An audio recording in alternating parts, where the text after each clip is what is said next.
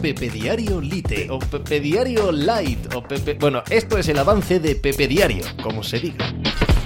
Hola, ¿qué tal? Hoy estamos a miércoles 17 de mayo del año 2023. Víctor Wembanyama, el proyecto, la promesa de jugador de baloncesto de NBA más importante desde nunca. Siempre eso es mucho decir, anda que no había hype, por ejemplo, con LeBron James y con tantos y tantos otros que no llegaron a la altura de LeBron ni cerca. Siquiera el caso que Wembanyama, el jugador francés por el que suspiran absolutamente todas las fuerzas que dirigen la NBA, no solo los equipos, sino el aspecto comercial. Jugará en los San Antonio Spurs y esta victoria en la lotería, en la lotería del draft por parte de San Antonio, nos retrotrae directamente, ¿verdad?, a cuando en 1997 ganaron eh, el derecho a poder draftear a Tim Duncan y cambiaron el signo de esta franquicia y quién sabe si parte, ¿no?, de la historia de la NBA. Bueno, que cambió parte de la historia de la NBA es absolutamente seguro. Si la hubiera cambiado en otra franquicia es lo que podría estar en duda. En fin, San Antonio tendrá a Wembanyama y Greg Popovich un motivo más para no retirarse